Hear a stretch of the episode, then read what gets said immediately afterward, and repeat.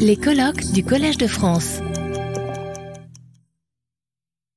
Bon, je vais continuer donc mon improvisation de, présentation des, orateurs. Donc, j'ai le grand plaisir de vous présenter euh, Frédéric Keck. Frédéric Keck est directeur de recherche au CNRS et travaille euh, à l'Institut des civilisations du Collège de France. C'est un anthropologue euh, de renommée. C'est au fond dans la filière de, Philippe Descola et, de Claude Lévi-Strauss. Donc c'est toute une, tradition de l'anthropologie française que, représente maintenant Frédéric. Frédéric, euh, par chance, s'intéresse aux maladies infectieuses. C'est comme ça qu'on s'est connus il y a quelques années et que j'ai pu apprécier son, immense culture et, son intérêt en particulier pour l'Asie et pour euh, les épidémies et tout ce que l'épidémie représente au-delà de l'aspect strictement infectieux en matière à la fois de, sociologie et d'anthropologie et de vécu euh, des étiologies des épidémies, les relations homme-oiseau, enfin il y a tout un tas de choses qui m'ont très vite fait rêver. Euh, et c'est donc devenu assez rapidement mon professeur d'anthropologie. Euh, il a été directeur scientifique du musée du Quai Branly et on continue à travailler ensemble dans un certain nombre de structures, euh, à l'interface en particulier entre l'homme et les microbes. Donc, euh, tu vas nous parler des épidémies et ce sera vraiment un morceau qui nous manquait dans, la vision qu'on a essayé ce matin de donner assez holistique euh, des l'adaptation de la cité à un certain nombre d'éléments pas toujours sympathiques comme la pollution et les microbes. Merci beaucoup, Frédéric. Merci Philippe pour euh, cette présentation et puis pour ta confiance dans l'organisation de ce colloque. Donc, euh, la pandémie de Covid-19 a révélé la vulnérabilité des villes globales, puisque ce sont d'abord les grandes métropoles connectées à la Chine qui ont été affectées par la transmission d'un nouveau virus pour lequel les humains n'avaient aucune immunité.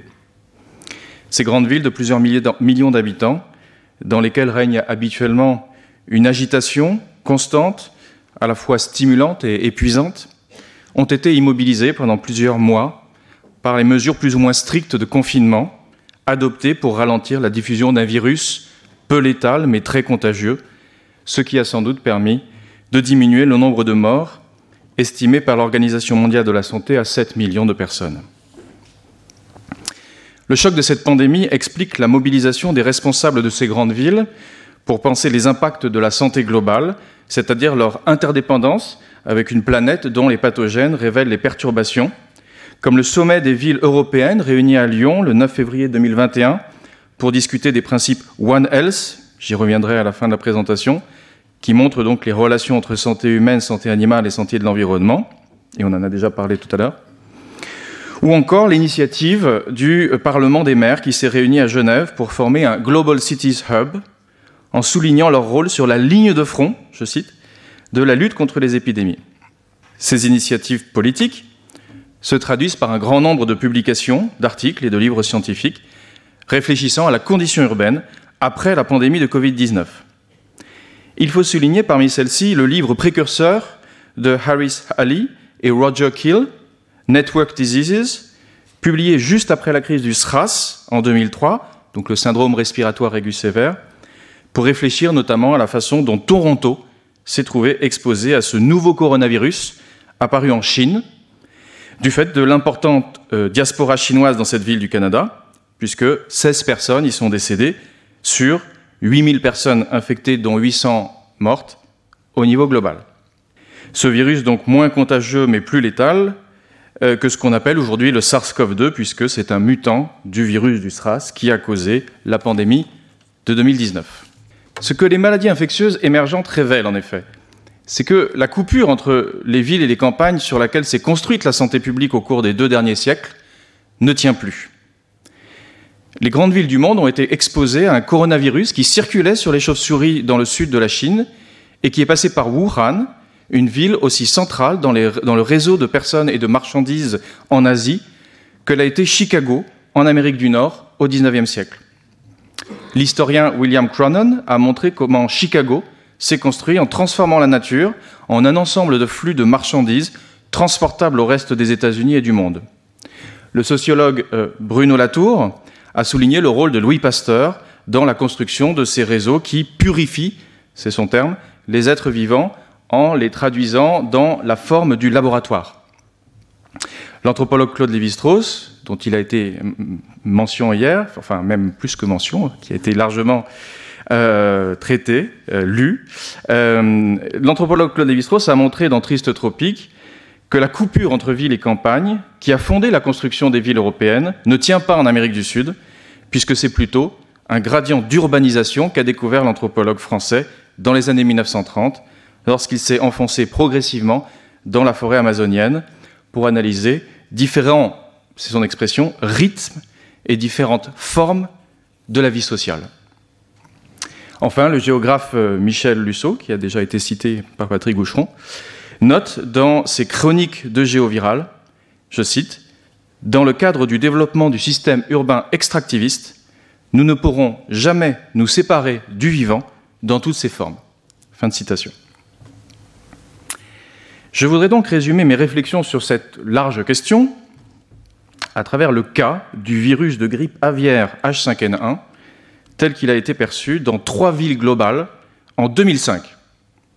2005, c'est l'année où ce virus, qui était jusque-là en Asie, est passé en Europe, puis en Afrique, et où on avait peur qu'il arrive aux États-Unis.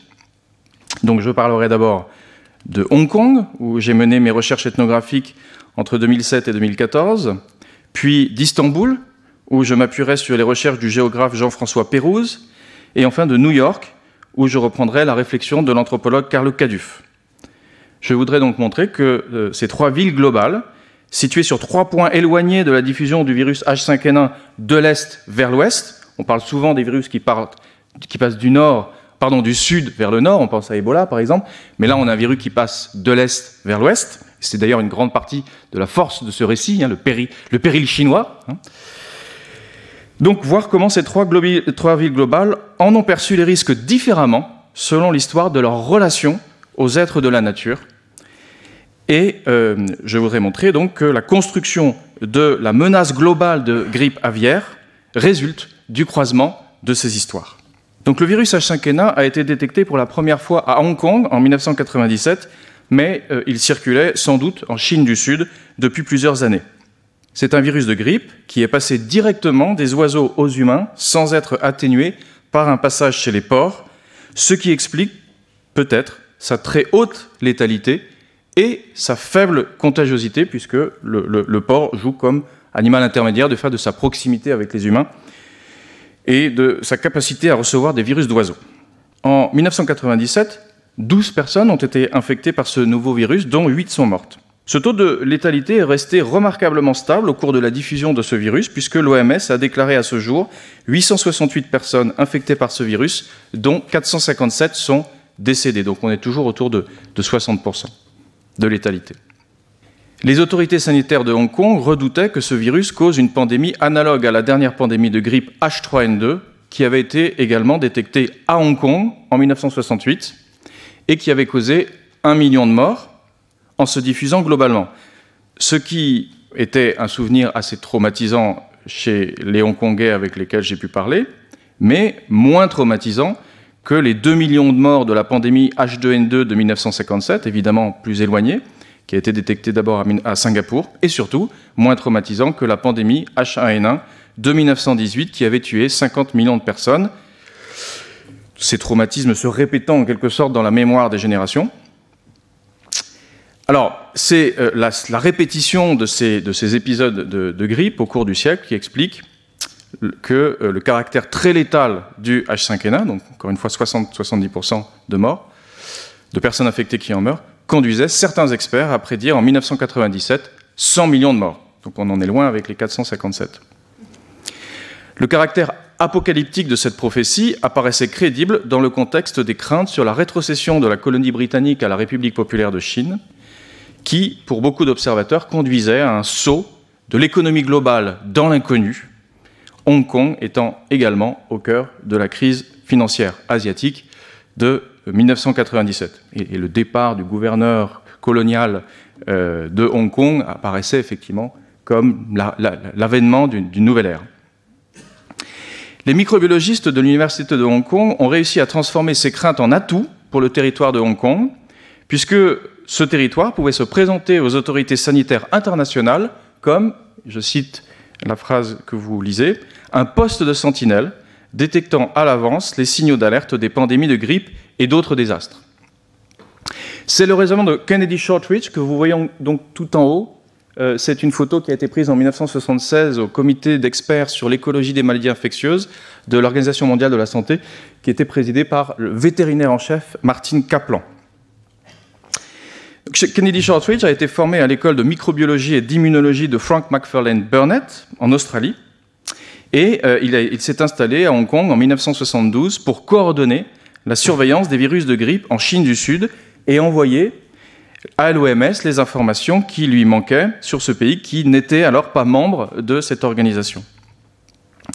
L'hypothèse de Shortridge était que le sud de la Chine est un épicentre, c'est son terme, pour les pandémies euh, venues euh, du sud de la Chine, euh, pardon, pour, les, pandémies, pardon, du fait des relations intenses entre oiseaux aquatiques, volailles domestiques, cochons et humains, qui causent l'émergence des virus de grippe amplifiés par les grandes villes, telles que Canton et Hong Kong. Alors on peut caractériser cette stratégie comme postcoloniale, puisqu'elle consiste littéralement à convertir la position de Hong Kong comme point de passage des personnes et des marchandises entre la Chine et le reste du monde, ce qui était la fonction que lui avait donnée euh, la Grande-Bretagne, et qui avait fait la richesse de la colonie britannique pendant deux siècles, en lieu de détection précoce des virus qui sont portés par ces flux globalisés dont Hong Kong est le nouveau hub. Cette stratégie est valorisée par l'OMS lors de la crise du SRAS, puisque le scénario catastrophe construit par Shortridge en 1972 et en partie confirmé par l'émergence du H5N1 chez les oiseaux en 1997 est amplifié par l'émergence du SARS-CoV-1 chez les chauves-souris en 2003, ce qui conduit pour la première fois les citoyens de Hong Kong à porter des masques contre les maladies euh, respiratoires. On sait aujourd'hui que c'était une invention d'un médecin chinois, Wu Liande, euh, en Mandchourie, mais qui était resté en quelque sorte latent tout au long du XXe siècle et qui ressort dans les années 2000. Shortridge publie alors avec Malik Peris, découvreur du coronavirus du STRAS chez les humains à Hong Kong, et Yi Guan, donc ils sont, ils sont tous là-haut,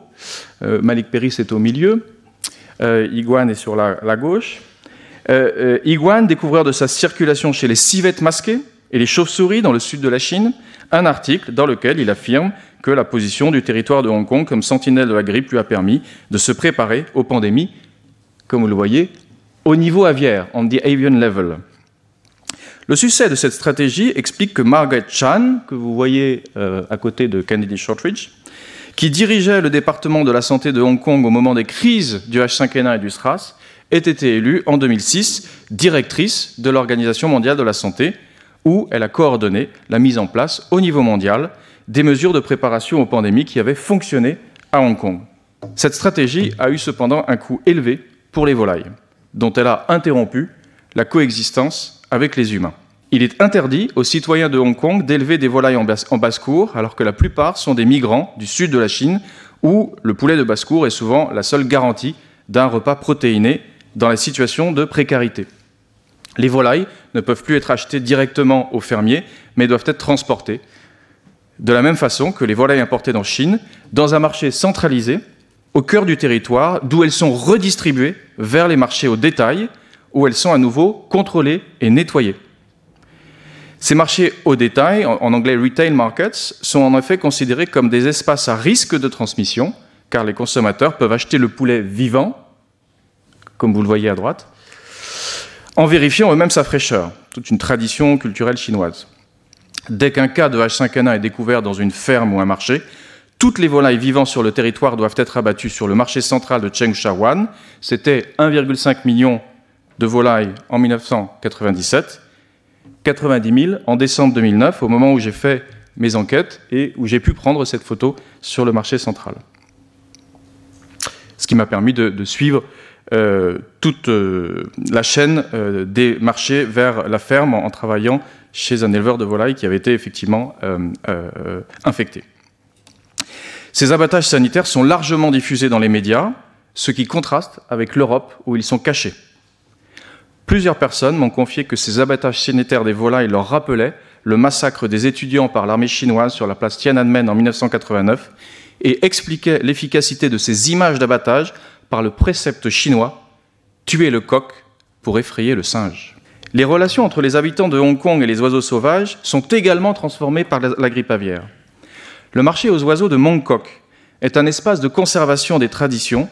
où des retraités viennent comparer les chants de leurs oiseaux et parfois organiser des combats entre eux.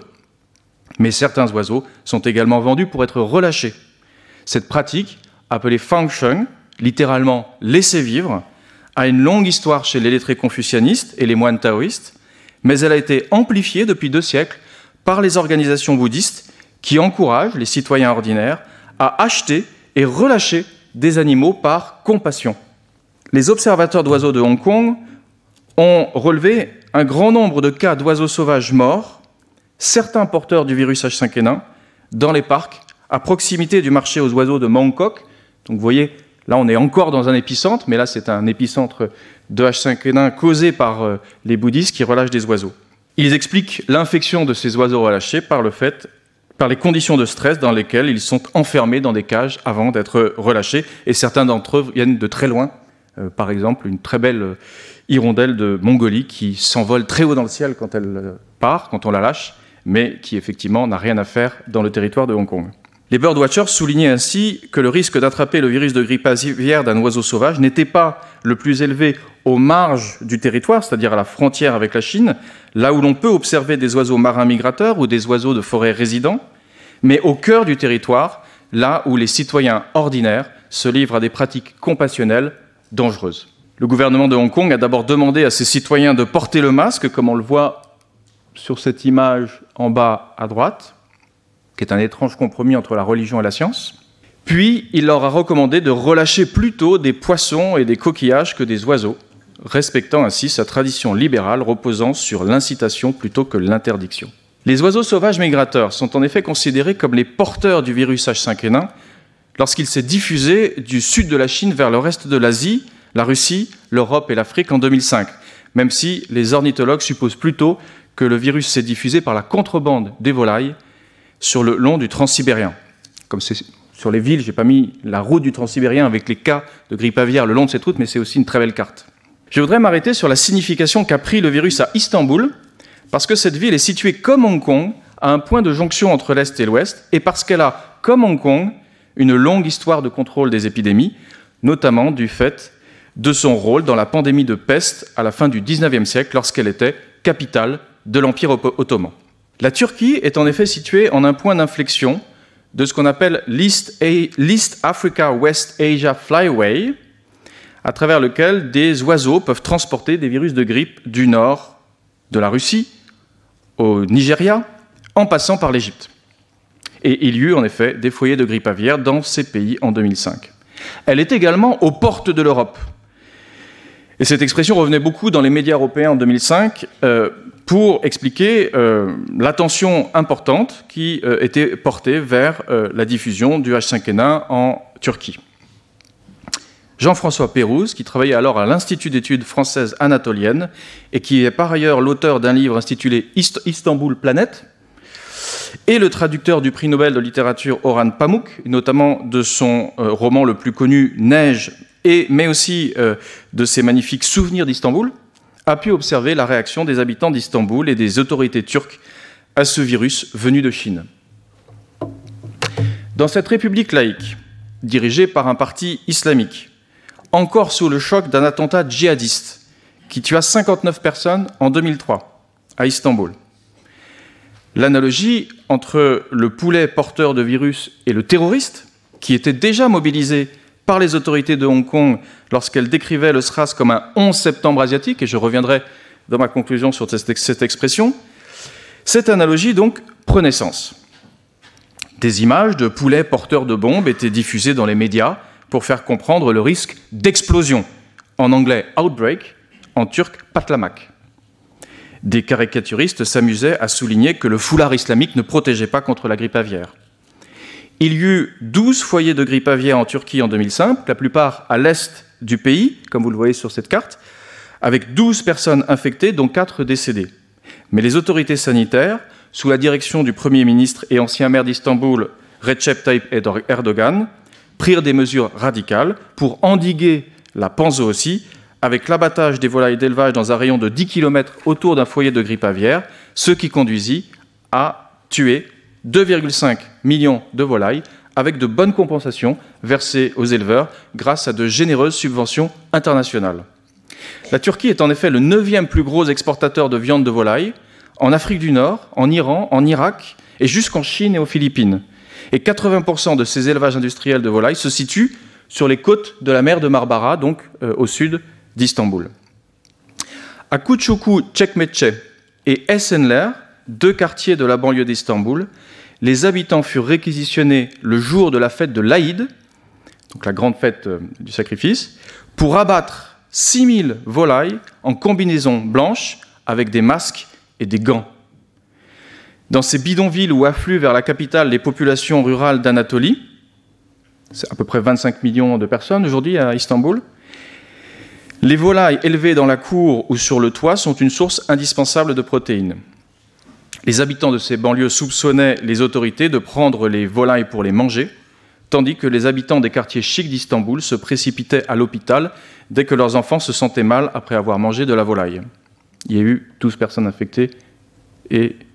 6 morts, 4 morts. Les ornithologues, quant à eux, surveillaient les oiseaux dans les réserves naturelles situées à l'est et au sud d'Istanbul. Il est intéressant alors de se déplacer aux États-Unis, car New York n'a jamais connu la grippe aviaire alors que le traumatisme du 11 septembre 2001, des terroristes arabes qui causent une panique dans la population en détournant des transports aériens pour faire exploser des tours, joue un grand rôle dans la crédibilité du scénario d'oiseaux chinois transportant des virus hautement pathogènes dans les villes occidentales, comme si les autres villes globales devaient revivre le traumatisme de New York à travers la métaphore du poulet terroriste pour entrer dans la globalisation on a observé des comportements ouvertement racistes à l'égard des marchés aux poulets vivants dans le Chinatown de New York, sans doute du fait que cette tradition chinoise est perçue comme dangereuse dans un pays qui fut le premier à industrialiser l'élevage de volailles dans les années 1960. Carlo Caduf donc, a fait des enquêtes anthropologiques auprès de Peter Palese, un microbiologiste autrichien spécialiste de la grippe au Mount Sinai Hospital, et euh, qui faisait partie de l'équipe de Jeffrey Taubenberger qui a reconstitué le virus de la grippe pandémique de 1918 à partir de cadavres congelés dans le Grand Nord. Peter Palese affichait un scepticisme raisonnable à l'égard des prophéties d'Apocalypse construites par ses collègues australiens à partir de des mutations de la grippe aviaire. Ce que Caduf traduit dans euh, le titre de son euh, livre The Pandemic Pirates, que vous voyez en bas. À côté, euh, donc, euh, euh, Peter Palese relayait un scepticisme généralisé dans l'élite éduquée de New York à l'égard des stratégies de préparation à une pandémie de grippe aviaire, bien exprimées dans les caricatures du New Yorker. À côté d'images d'oiseaux accusés de semer la panique dans la ville, je reviens en arrière, on voit le président des États-Unis, George Walker Bush, déclarer que pour éviter que le virus H5N1 arrive sur le sol américain, il était prêt à utiliser la force militaire. On plaisante sur l'ignorance de la géographie par Bush qui aurait déclaré We're going to bomb Turkey, confondant ainsi la Turquie et la Dinde. On dénonce les mensonges de l'armée américaine qui a envahi l'Irak pour empêcher la fabrication d'armes biologiques et qui n'aurait trouvé qu'un poulet au fond d'une cave, image dérisoire d'un Saddam Hussein défait par le géant américain. La population new-yorkaise a pourtant des problèmes bien réels avec les oiseaux. L'élevage de pigeons sur les toits de New York par des individus marginaux, dans des pratiques très codifiées, à la limite de la déviance, a été bien documenté par le cinéaste Jim Jarmusch dans Ghost Dog, l'anthropologue Colin Gerolmack dans The Global Pigeon ou l'activiste queer Han Song dans Pigeon Trouble. Surtout, les habitants de New York redoutent le virus West Nile porté par les moustiques et dont le premier cas a été découvert dans les eaux du Bronx et du Queens en 1999 et dont euh, Didier Fontani nous a euh, parlé. On estime qu'un moustique venu clandestinement en avion du Moyen-Orient aurait apporté ce virus connu jusque-là pour ses ravages dans le Nil occidental. Le virus s'est propagé rapidement du Bronx et du Queens à l'ensemble de la ville de New York, puis sur la côte est des États-Unis, puis sur l'ensemble du continent nord-américain, à travers le vol des oiseaux qui se déplacent beaucoup plus loin que les moustiques. Ce virus, qui cause chez les humains une paralysie et de la fièvre, a conduit à la mort, pardon, conduit à la mort dans une faible proportion de cas. On estime que 3 millions de personnes en ont été infectées aux États-Unis et qu'un peu plus de 1000 en sont décédées. Les oiseaux qui, qui, transmettent ce virus par leur substance aux humains, ils sont aussi beaucoup plus vulnérables. Ça a été rappelé tout à l'heure. Une étude de la Smithsonian Institution montre que la moitié des espèces d'oiseaux vivant aux États-Unis ont connu un fort déclin entre 1999 et 2010. Et euh, on a pu estimer que la population des viréos, et c'est un petit oiseau, est passée de 130 millions à 90 millions à cause du virus West Nile. On comprend alors que les ornithologues de la Wildlife Conservation Society, basés aux eaux du Bronx, se soient largement mobilisés en 2005 en vue d'expliquer que le virus de grippe aviaire H5N1 est un problème pour les oiseaux autant que pour les humains. Ils ont réuni les experts de l'OMS, de l'Organisation mondiale de la santé animale et de l'Organisation en charge de l'agriculture et de l'alimentation aux Nations Unies, la FAO, pour affirmer que la réduction des zones dans lesquelles les oiseaux peuvent se nourrir le long de leur trajectoire migratrice est une condition favorable à la diffusion du virus H5N1, en sorte que l'accès des animaux à l'eau et à la terre doit être une dimension essentielle de la santé globale. Cette déclaration est devenue célèbre sous le nom de principe de Manhattan, un monde, une santé, One World, One Health. Elle a été actualisée en 2019 avec les mêmes acteurs à Berlin, en ajoutant l'élevage industriel, les antibiotiques et le réchauffement climatique comme facteurs d'émergence de nouveaux virus potentiellement pandémiques. Le virus H5N1 est finalement arrivé sur le continent américain en 2022, où il fait des ravages chez les oiseaux sauvages et les volailles domestiques, sans pour l'instant infecter les humains. À travers ce parcours de trois villes globales, j'ai voulu réfléchir à l'idée généralisée depuis la pandémie de Covid-19, selon laquelle les villes du futur doivent se préparer aux pandémies à venir causées par l'accélération de l'activité humaine sur la planète. En suivant les indications de l'anthropologue Paul Rabineau, Stephen Collier et Andrew Lakoff ont montré que les techniques de préparation aux pandémies comme les sentinelles captant des signaux d'alerte précoce, les simulations de catastrophes par les scénarios du pire cas, ou les formes de stockage de biens prioritaires, les masques, les antiviraux, les vaccins, furent mises en place au début de la guerre froide pour préparer les villes américaines à une attaque nucléaire de l'Union soviétique, et qu'elles ont été transférées à la santé globale à la fin de la guerre froide pour euh, limiter les effets d'une pandémie causée par une maladie infectieuse émergente. Tout en reprenant cette généalogie historique, j'y ajoute une approche par l'anthropologie de la nature, en suivant donc les indications de Philippe Descola. La peur d'une pandémie de grippe aviaire n'est pas seulement une paranoïa du gouvernement Bush qui aurait diffusé à l'ensemble du monde à la suite des attaques du 11 septembre 2001 pour vendre des antiviraux Tamiflu,